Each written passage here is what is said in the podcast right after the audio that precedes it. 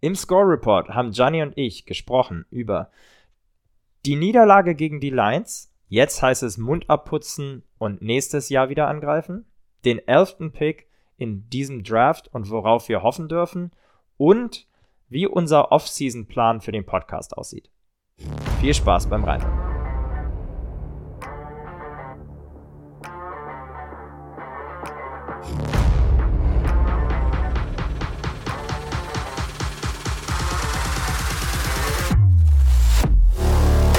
Schwarz, Rot, Purple and Gold. Der Minnesota Vikings Podcast mit Gianni und Freddy. Footballerei.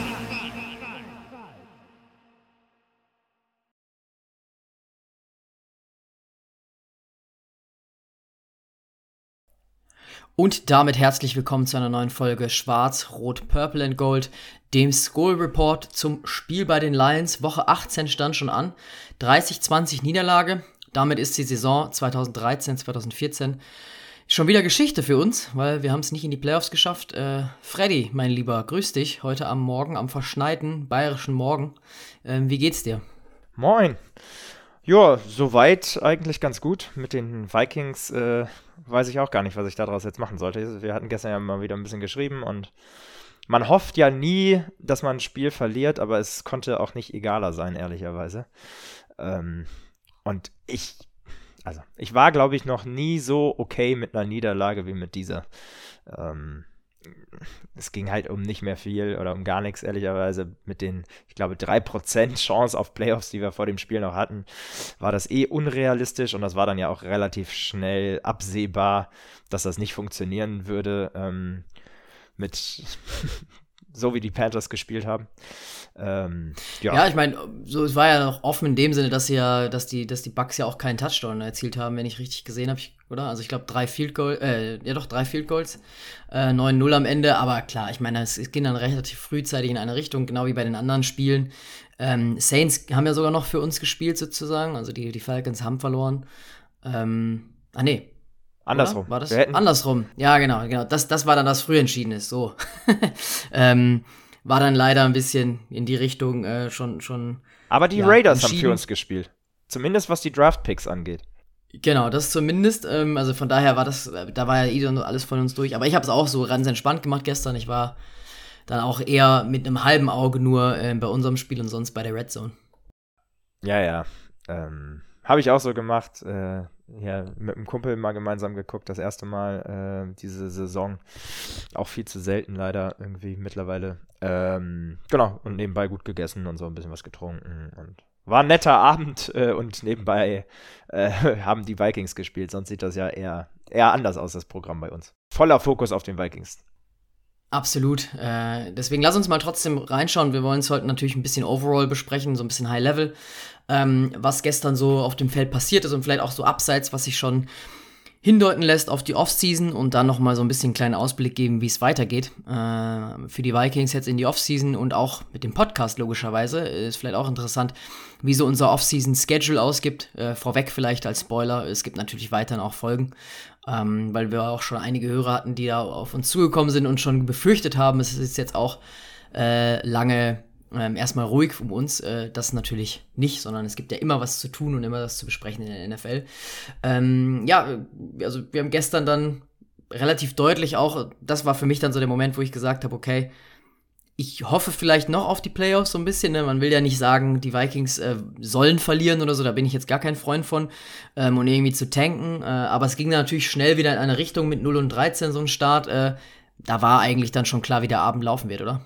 Ja, zieht sich so ein bisschen durch die Saison, ne? Also diese langsamen Starts von uns und äh, also nach dem 0-13 hatte ich auch keine Fragen. Also da, die Lions haben da äh, sehr solide gewirkt in der, in der Offense und dann teilweise auch äh, sogar in der Defense-Phase, zumindest in der Phase.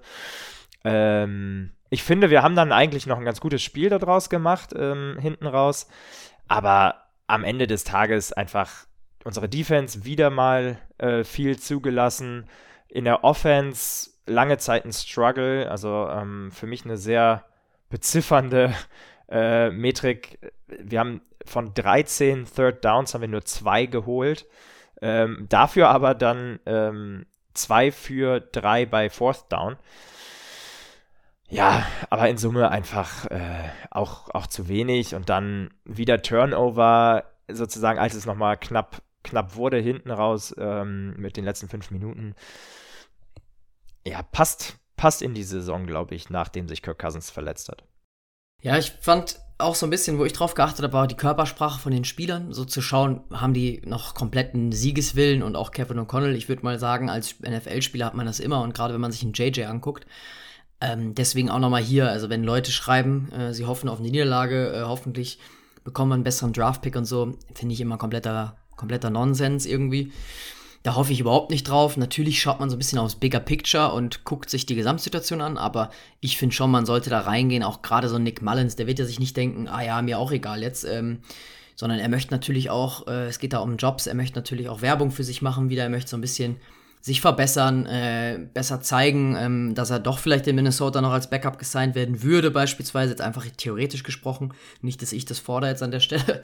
ähm, deswegen fand ich schon auch einen guten Start in dem Sinne, oder nicht einen guten Start, anders ausgedrückt, äh, ein gutes Spiel an sich, dass man gesagt hat, man ist mal wieder drin, so man hätte irgendwie doch die Lions, äh, man hat gescored, man ist doch die Lions irgendwie angreifbar gemacht, aber ja, also ich glaube so, die Lions, da hat man schon gemerkt, da war mindestens ein Klassenunterschied, dass die einfach das Spiel gegen uns runterspielen konnten. Die haben ja auch mit den Startern gespielt. Ähm, Amon Rassam Brown hatte wieder ein richtig, richtig gutes Spiel. Ähm, ja, das heißt, krass. der hat auch sieben von zehn Catches für 144 Yards, einen Touchdown. Und du hast es schon angesprochen, die Defense sah hier und da wieder nicht so gut aus. Äh, Caleb Evans zum Beispiel bei dem Amon Ra Touchdown generell wieder kein gutes Spiel gehabt und da sah er auch so ein bisschen mau aus wieder, oder? Ja, absolut. Und hatte auch so die ein oder andere Stelle im, im Spiel, ähm, wo ich fand, das, das hat irgendwie nicht gepasst. Ähm, hier und da ein Busted Coverage, wobei ich jetzt nicht genau weiß, ob, ähm, ob es nur an ihm lag sozusagen oder dann natürlich auch immer die Abstimmung mit dem jeweiligen ähm, Safety auf der Seite. Aber in Summe äh, ein unglücklicheres Spiel von ihm, sagen wir mal so. Ähm, ich fand, was ganz positiv war, ähm, wir haben gesehen, dass ähm, Ty Chandler ganz klar die Nummer 1 ist im, im Backfield jetzt, äh, beziehungsweise was zumindest, also was die, was die Carries angeht.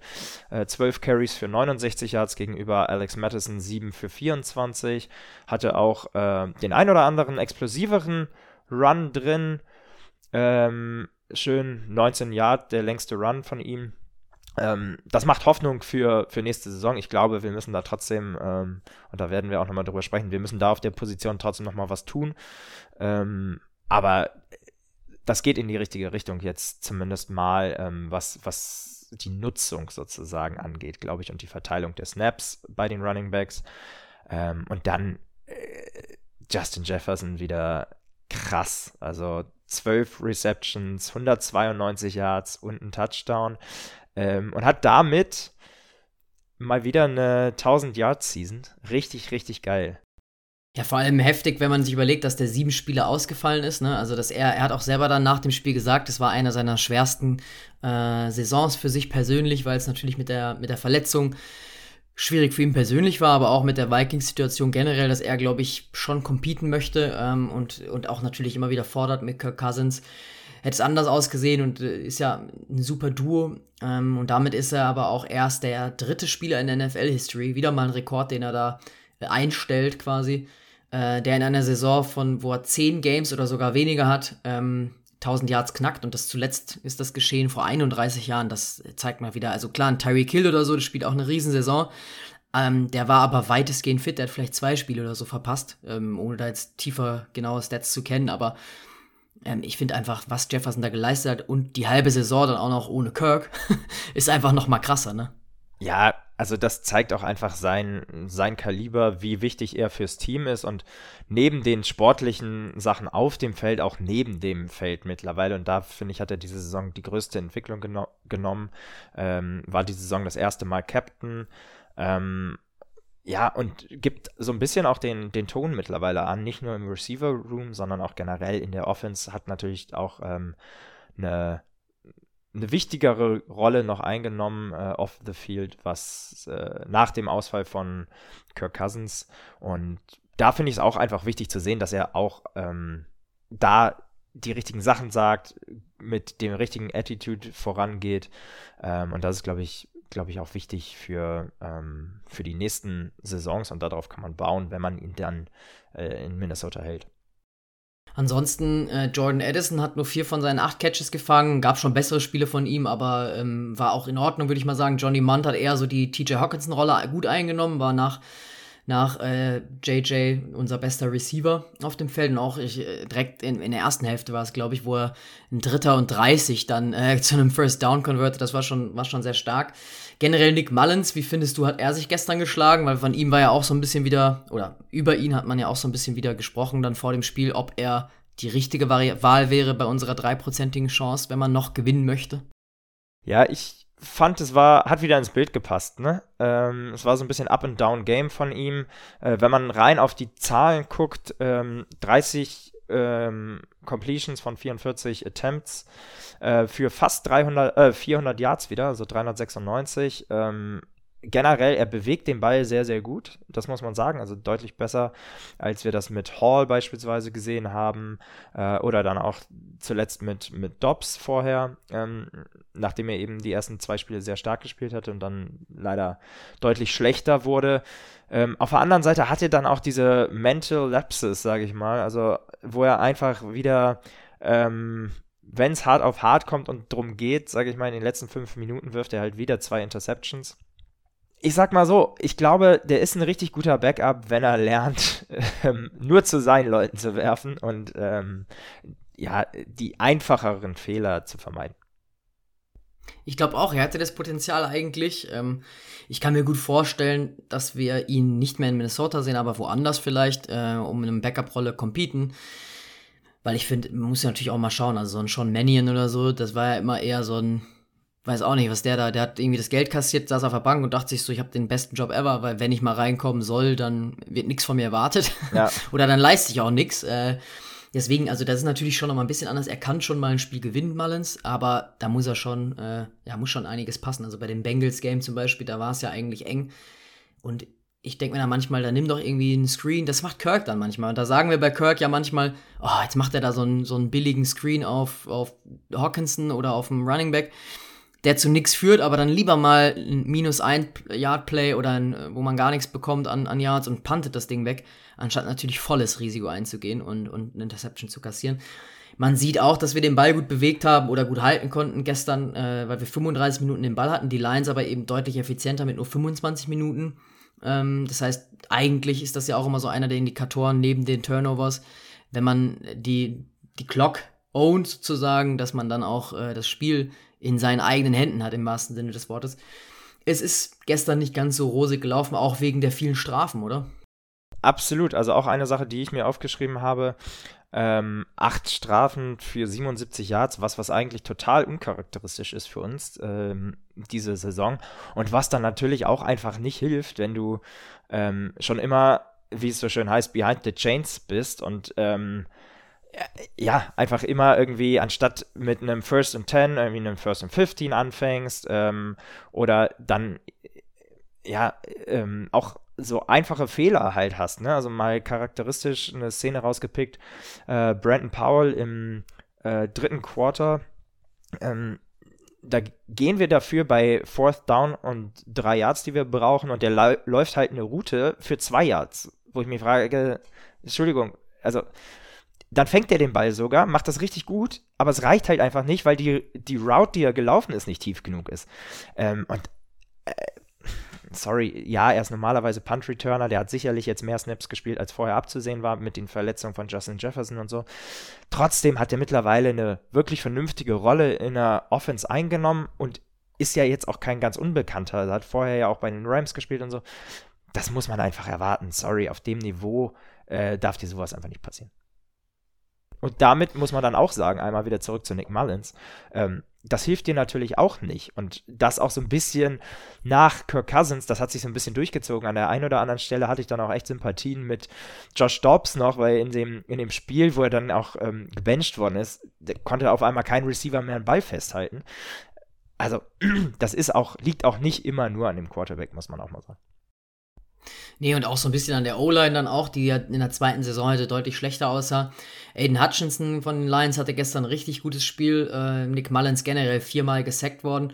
Und Aiden Hutchinson hat mit 22,7% Pass Rush Win Rate laut PFF ähm, Gerade auch zum Beispiel in der Red Zone gegen JJ dann ein sehr starkes Play, wo wir dann nur zum Field Goal kommen. Äh, ein richtig starkes Spiel leider. Äh, und Nick Mullins hat sich dann auch ja nochmal so ein bisschen emotional im Interview gezeigt, auch nochmal da. Da sieht man so ein bisschen, äh, er muss natürlich auch jetzt bangen um seinen Job und ja, der NFL-Zirkus äh, geht weiter für ihn, denke ich mal. Aber es ist natürlich noch die Frage, wo. Absolut. Ich könnte mir sogar vorstellen, dass wir ihn als Backup ähm, behalten. Trotzdem, ich fand's sehr sympathisch, die, die Pressekonferenz, die er da gegeben hat. Ne? Ähm, sagt eben so, wie viel ihm das Team bedeutet und ähm, auch so ein bisschen darauf ausgerichtet, wie bitter es ist, wenn man dann als Backup so eine Chance bekommt, nachdem sich der Starting Quarterback verletzt und diese Chance dann einfach nicht nutzen kann im Sinne von ähm, das Team trotzdem in die Playoffs führen kann ähm, und hat auch nochmal herausgehoben, wie ähm, ja, wie wichtig ihm das Team und die Organisation ist. Und das glaube ich schon wirklich was, ähm, das hört man immer mal wieder von, von Spielern. Ähm, aber diese Kultur, die Kevin O'Connell da geschaffen hat im Lockerroom, ähm, das ist, glaube ich, schon, ich will nicht sagen einzigartig, aber das ist ähm, schon sehr, sehr, sehr, sehr gut und ähm, da dürfen, glaube ich, äh, auch hoffen für die nächsten Jahre. Ja, dann war es quasi am Ende eine 30 zu 20 Niederlage gegen die Lions. Ähm, damit ist die Saison dann auch offiziell vorbei gewesen. Wir haben zwar immer noch, wie gesagt, auf die Falcons so ein bisschen geschaut, aber das war ja auch dann früh durch. Ähm, also ein bisschen heißt jetzt so, ja, endlich Saison vorbei, Mund abputzen, nächstes Jahr so ein bisschen stärker zurückkommen. Ne? Also ich glaube, das ist so ein bisschen das Motto, weil äh, ich hab, wir haben da ein Meme gepostet, auch auf unserem Instagram-Kanal mnvikings.de. Ähm, ja, so, so, eine, so, eine, so eine Schildkröte von Disney, glaube ich, ist es, wo man sich so denkt, jetzt sind die Vikings endlich nicht mehr im Playoff-Rennen, ich kann endlich wieder ganz in Ruhe äh, mein Leben genießen so und werde jetzt nicht mehr mit Hoffnungen geplagt, ähm, die man sich da sonst macht. Ähm, unsere Season Review, das vielleicht vorab, kommt als extra Folge natürlich, dann so wie ihr es gewohnt seid aus dem letzten Jahr auch, ähm, wahrscheinlich in den nächsten zwei, drei Wochen. Ähm, das schon mal vorab. Das heißt, da werden wir nochmal genauer eingehen, was ist äh, was hat die Saison gebracht, was ist schiefgelaufen, was hätte besser werden können, natürlich. Ähm, aber ja, danach hat man dann natürlich so ein bisschen auf die Bears geschaut und, den Ra und die Raiders, ne? Absolut, und wir haben ja eben schon gesagt, die Raiders haben dann immerhin für uns gespielt, ähm, sodass jetzt feststeht, ähm, dass wir das elfte Pick haben äh, im, im nächsten Draft. Hätte ich vor der Saison nicht gedacht, dass wir so hoch picken würden. Klar, man hat auch nicht gewusst, dass sich ähm, Kirk Cousins und, äh, verletzt und ja, Justin Jefferson unter anderem auch sieben Wochen ausfällt, was sicherlich dazu maßgeblich beigetragen hat. Um euch mal so ein bisschen Einblick zu geben, was man ähm, mit dem elften Pick so erwarten darf, ohne jetzt äh, genau auf diese Draft, äh, die kommende Draft einzugehen. Das kommt dann in der Offseason, wie gesagt. Aber letztes Jahr wurde da ähm, Peter, und jetzt hoffe ich, dass ich es richtig ausspreche, äh, Skoronski von den Tennessee Titans ähm, gepickt, ein Offensive Tackle. Ähm, und so ein bisschen Einordnung mal in der Historie. Wir haben dreimal, äh, haben die Vikings an elf gepickt. Das letzte Mal, den äh, kennt der eine oder andere vielleicht noch, 2015, Trey Waynes, äh, mal wieder ein Cornerback, äh, der dann nochmal zu den Bengals gegangen ist und jetzt weiß ich gar nicht mehr, wo, ob der noch in der Liga ist. Also das war nicht so, nicht so richtig ähm, gut. Was deutlich besser war, war Dante Culpepper äh, in 99 und ich finde, das ist ähm, doch mal ein gutes Omen, oder Johnny? Das, das, was wir mit dem Pick an 11 vorhaben könnten.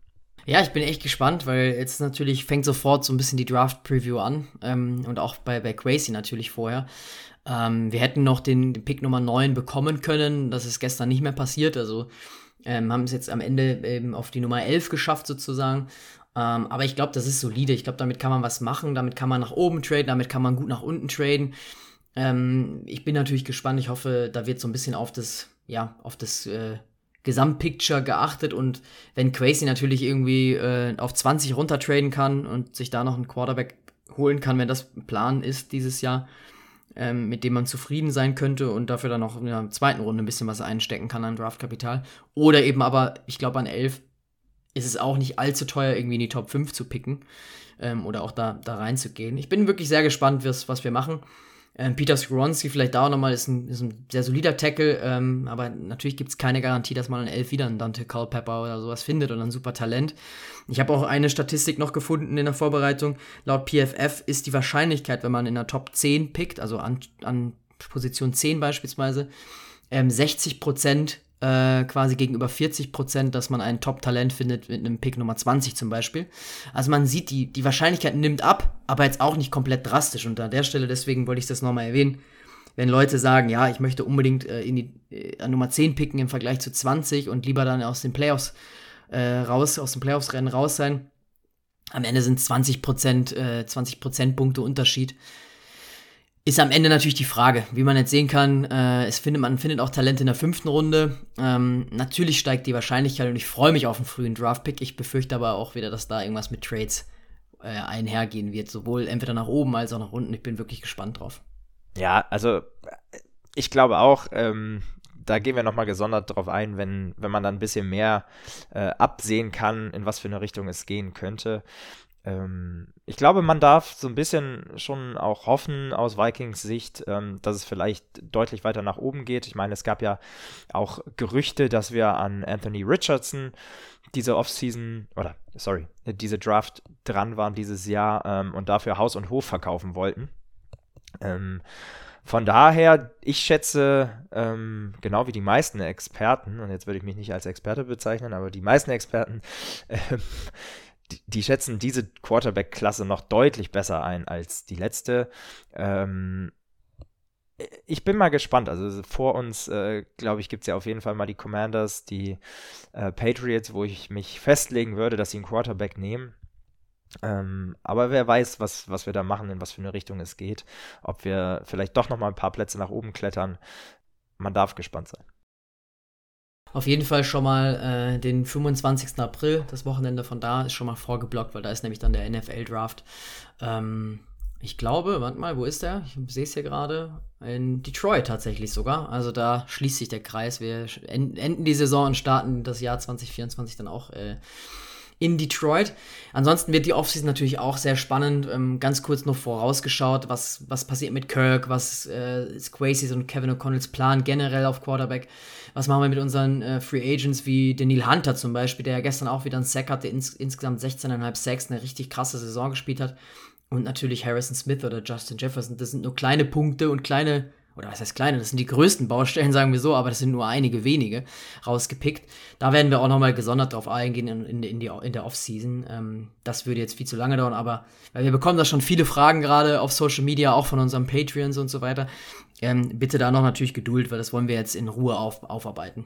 Genau, und in dem Zuge gehen wir dann auch natürlich nochmal auf den Coaching-Staff ein. Was passiert mit einem Brian Flores, um den es ja Gerüchte gibt, ähm, als nächsten Head Coach be beispielsweise wieder. Ähm, also da dürft ihr gespannt sein. Wir halten euch, wie gesagt, ähm, auf unseren Kanälen über Instagram, ähm, X und so auf dem Laufenden. Ähm, genau, aber werden wieder, wie letztes Jahr eben auch, in regelmäßigen Abständen äh, euch mit neuem Content versorgen. Soll noch gar nicht Ende der Folge jetzt sein. Wir haben noch kurz zwei andere Kleinigkeiten oder eine andere News, die quasi auch schon seit gestern dann feststeht oder seit heute Nacht. Die Gegner von 2024. Wir haben es auch schon äh, gepostet auf Social Media, aber äh, da einfach auch nochmal hier erwähnt. Sieht für mich eigentlich relativ äh, dankbar dann nächstes Jahr aus, natürlich mit dem Stand von diesem Jahr, weil wir ja auch gesagt haben in unserer Preview auf das Spiel, wenn man den Nummer 3 oder 4 äh, Spot in der NFC North hat, in der Division, dann spielt man natürlich auch gegen die dritten, äh, Drittplatzierten in den anderen Divisions, die man ähm, quasi, ja, zufälligerweise dieses Jahr spielt. Also logischerweise gegen die NFC North und dann spielen wir zu Hause gegen die Cardinals, 49ers, Falcons, Colts und Jets. Also auch Aaron Rodgers wird dann mal wieder im US Bank Stadium auflaufen, da freue ich mich jetzt schon drauf, wenn er dann hoffentlich fit ist. Und auswärts spielen wir auch natürlich gegen die NFC North, gegen die Seahawks, Rams, Giants, Titans und Jaguars. Und das auch nochmal, Das ist heute auch so ein bisschen im, im WhatsApp-Channel vom Fanclub äh, diskutiert worden. Das könnte natürlich auch tendenziell ein London-Game sein, weil die Jaguars haben ja immer ein London-Game. Ich hatte noch kurz drauf geschielt, wären wir Nummer 4 gewesen wären, hätten wir, wären wir, hätten wir gegen die Panthers gespielt. Da hätte man natürlich auch äh, eventuell ein German-Game bekommen, aber das ist da natürlich jetzt nicht der Fall. Aber ich drücke natürlich die Daumen, dass wir nach vorletztem Jahr, wo wir gegen die Saints gespielt haben, ähm, dass wir dann vielleicht auch wieder in London auflaufen können. Ja, das wäre äh, wär schon nice. Mal wieder. Auf der anderen Seite muss ich sagen, also was das angeht, ähm, wäre es auch nett gewesen, wenn die Bears gewonnen hätten, oder? Gestern, äh, wenn ich so drauf gucke, weil dann wären wir eben nicht der Third, sondern der Fourth Seed gewesen. So muss ich schon sagen, wieder die, die 49ers, ähm, auch eine Ansage. Ich ähm, glaube ähm, auch, dass beispielsweise die Seahawks äh, und die Rams äh, mit denen zu rechnen ist, genau wie mit den Jaguars, die gestern unglücklich dann äh, noch aus den Playoffs ausgeschieden sind. Ähm, da darf man gespannt sein, aber jetzt wollen wir gar nicht äh, vorweggreifen. Ähm, da gucken wir dann nochmal in Ruhe drauf. Ja, eine Sache wäre natürlich auch nochmal vielleicht vorab, äh, Falcons, wenn die in Minnesota spielen, die haben jetzt heut, heute schon Arthur Smith entlassen, das ist schon, steht schon fest, das war quasi der erste, der am heutigen Black Monday, so wird es ja genannt, äh, wenn die Coaches entlassen werden. Aber es gibt ja immer wieder Gerüchte um Kirk Cousins, dass der in Atlanta aufläuft. Jetzt stell dir mal vor, Kirk Cousins sehen wir nochmal im US Bank Stadium, aber im Trikot der Falcons, das wäre schon. Ja. Hau ab, hau ab, will ich nicht sehen. ich bin doch eh der Pessimist, vielleicht. Nee, nee, das, ich, ich sehe das nicht. Ähm, also, Kirk, Kirk soll mal schön in Purple und Gold bleiben. Aber, und wir haben mal wieder kein, oder was heißt mal wieder, wir haben kein Spiel gegen die Eagles, das ist auch mal erfreulich. Aber ähm, jetzt bin ich auch so ein bisschen trotzdem in Playoff-Mood. Man kann sich natürlich jetzt zurücklehnen, das Ganze ganz entspannt anschauen. Äh, wie machst du das denn? Schaust du dann so, vielleicht außer die Nachtgames, keine Ahnung, aber schaust du dann alle Spiele oder äh, drückst du einem Team besonders die, die Daumen? Also ich werde es auf jeden Fall so machen, dass ich ähm, das immer nebenbei auf jeden Fall Sonntag laufen habe. Das ist mittlerweile bei uns auch schon so ein bisschen amerikanische Tradition, äh, dass sonntags immer Football läuft. Ähm, da muss man den Kleinen natürlich auch, äh, den kleinen Sohnemann schon früh genug dran, äh, dran gewöhnen. Ähm, ein Team in dem Sinne habe ich, hab ich jetzt nicht. Ich sympathisiere ehrlicherweise mit den Lions, den würde ich so ein bisschen gönnen. Äh, die haben gestern, das muss man vielleicht an der Stelle auch nochmal kurz sagen, ähm, ja, schon, äh, was heißt Pech? Ich habe nicht ganz verstanden, warum Dan Campbell dann nicht am Ende auch ein paar Leute geschont haben. Hat äh, Sam Laporta hat sich ähm, relativ stark, glaube ich, verletzt. Äh, da drücken wir die Daumen, dass der wieder rechtzeitig fit wird für die Playoffs dann noch. Ähm, und auch ähm, St. Brown ist das eine Mal rein und wieder raus. Ähm, hatte, glaube ich, mit den Rips zu tun.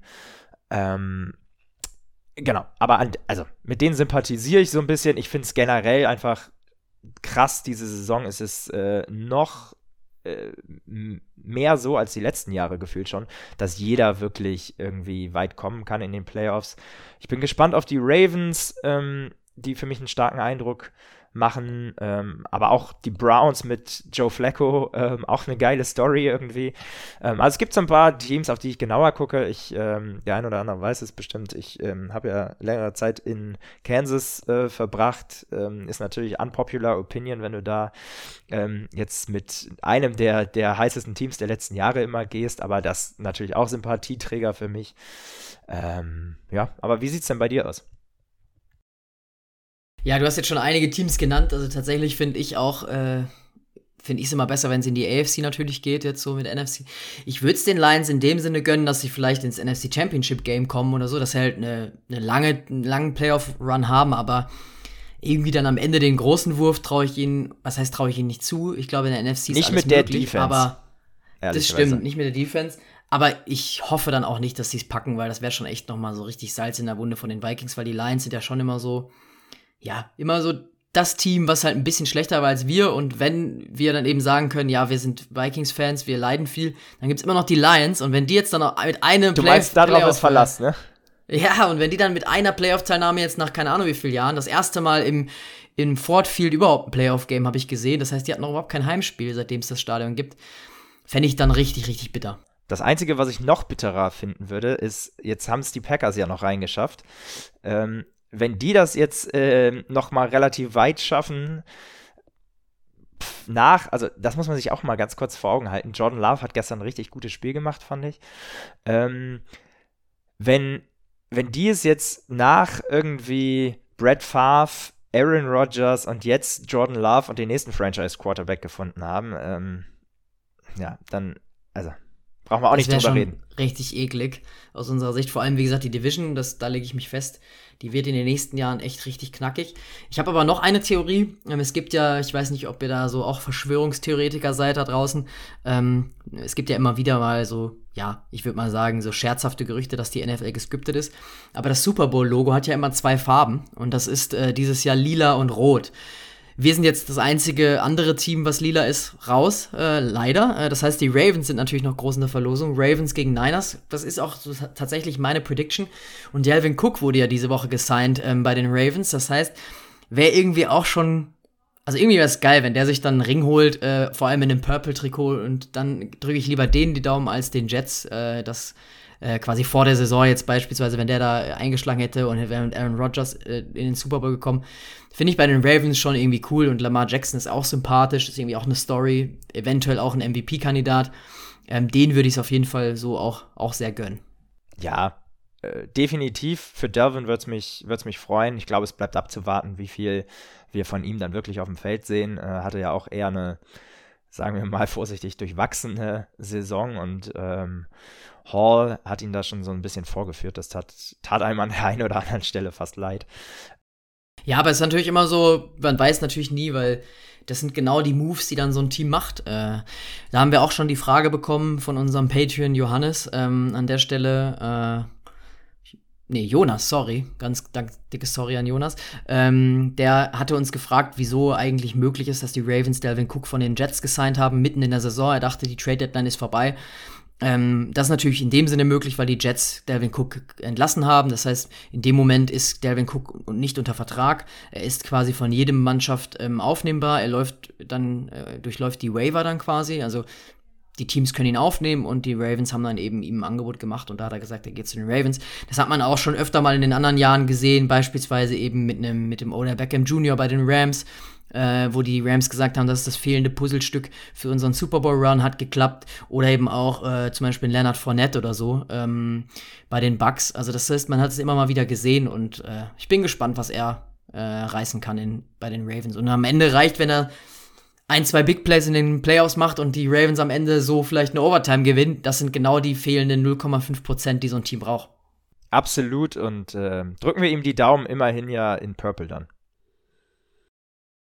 Ich bin echt gespannt auf die Offseason, das habe ich jetzt schon öfter gesagt und auch bei Social Media, wie gesagt, mit einigen, mit denen ich geschrieben habe. Ähm, aber ich glaube, das ist so eine interessante Offseason, lege ich mich mal fest, gab es schon lange nicht mehr bei den Vikings. Das ist man natürlich mit abgesehen Coaches Changes oder so, aber äh, Quarterback-Debatte, ich glaube, da sind wir voll drin und da habe ich schon richtig Bock drauf. Genießt jetzt erstmal die Woche, ähm, trotz, ja, dass wir erstmal lange kein Vikings-Football haben, aber es geht ja weiter in der NFL und äh, schont eure Nerven zumindest Themen. mal. Ja. ja. das sind die Good News dann. Ja, eben. Dass man jetzt zumindest mal. Muss ich ja äh, mal hier mit der positiven äh, Note am Ende nochmal reinwerfen, ne? Absolut. In diesem Sinne, Skol, ihr Lieben. Skol, macht's gut.